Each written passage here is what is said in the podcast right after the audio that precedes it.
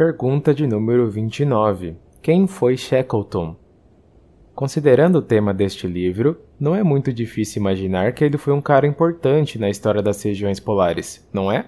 Pois bem, é isso mesmo. Ele foi um grande explorador antártico e liderou três expedições por lá. Entre 1907 e 1908, Ernest Shackleton liderou uma expedição chamada Nimrod, que tentava ser a primeira a atingir o Polo Sul geográfico. Para sua infelicidade, a comida no seu trenó estava acabando justo quando faltavam menos de 155 quilômetros para chegar ao seu destino. Por isso, a expedição teve de retornar. E aí, anos depois, outro explorador, um norueguês chamado Roald Amundsen, chegou ao Polo Sul primeiro, em 1911. Será que isso fez de Shackleton um dos grandes perdedores da história das regiões polares? Longe disso. Apesar de não ter sido o primeiro a atingir o Polo Sul geográfico, sua história com certeza é uma das mais impressionantes. Você pode imaginar por quê? Ele queria ser o primeiro homem a conquistar alguma coisa, então planejou cruzar o continente antártico inteiro de uma ponta a outra, passando pelo Polo Sul. Ah, um pequeno detalhe: estamos falando de 1914, portanto, ele não tinha como cruzar o caminho pelo gelo com um carro uma moto de neve ou qualquer outro veículo. O plano, então, era usar trenós puxados por cães. Para organizar tudo isso, ele precisaria de muito, mas muito dinheiro mesmo. Só que, como ele era um cara bem conectado, acabou conseguindo várias doações de pessoas ricas e importantes e também do governo britânico, que tinha muitos interesses científicos no continente. Mas, vamos ao que interessa. Em agosto de 1914, a expedição transantártica imperial, liderada por Shackleton, partiu da Inglaterra no navio Endurance em direção aos mares do sul.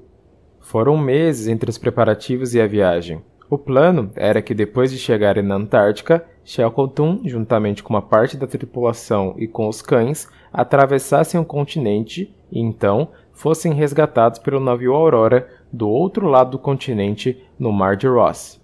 Foi na segunda quinzena de janeiro de 1915 que as coisas começaram a dar errado.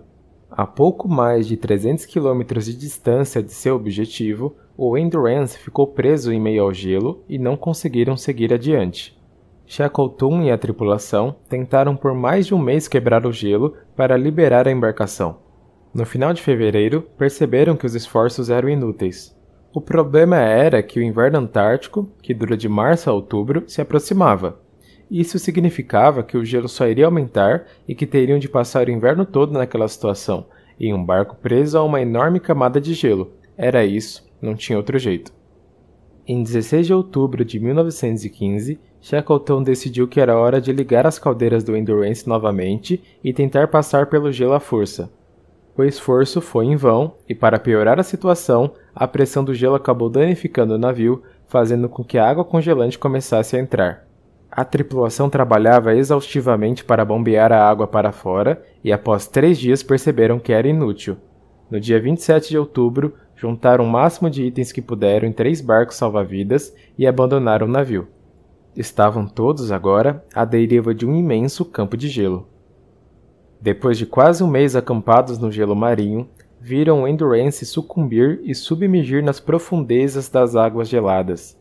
O frio era intenso e a situação estava ficando cada vez pior, pois os mantimentos também estavam acabando.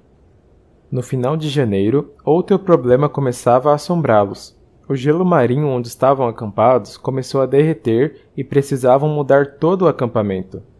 Com os mantimentos acabando, foi necessário tomar a difícil decisão de abater os cães pois não poderiam mais alimentá-los.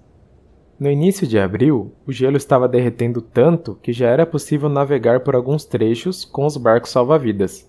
Shackleton decidiu que era hora de partirem.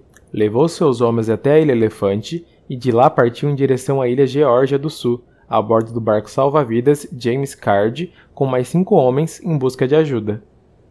As chances de conseguirem chegar eram muito pequenas. Após duas semanas navegando, Shackleton e seus homens chegaram à Geórgia do Sul. Mas havia outro problema. Eles chegaram do lado errado da ilha, com grandes rochas, picos perigosos e muito gelo. Parecia impossível de atravessar esse terreno e chegar até a parte da ilha que era habitada. Eles não tinham outra opção, pois o barco, que tinha sobrevivido por duas semanas no mar tortuoso, não aguentaria mais uma viagem. Shackleton e mais dois homens partiram, enquanto os outros esperavam o resgate. E mais uma vez o quase impossível aconteceu. Depois de 36 horas caminhando e escalando montanhas muito íngremes, cansados, com fome, sede e sem equipamentos, avistaram trabalhadores da estação baleeira norueguesa e puderam, finalmente, pedir ajuda. Shackleton e os homens que viajaram até a Geórgia do Sul estavam a salvo, e agora precisavam resgatar os homens que esperavam na Ilha Elefante. Foram várias tentativas de chegar até lá, pois o caminho era muito complicado e precisavam retornar. Foi em 25 de agosto de 1916, dois anos após partirem da Inglaterra, quando o piloto chileno Luiz Pardo conseguiu chegar à Ilha Elefante e resgatar toda a tripulação do Endurance. História impressionante, não é mesmo? O que mais será que você consegue descobrir sobre ela?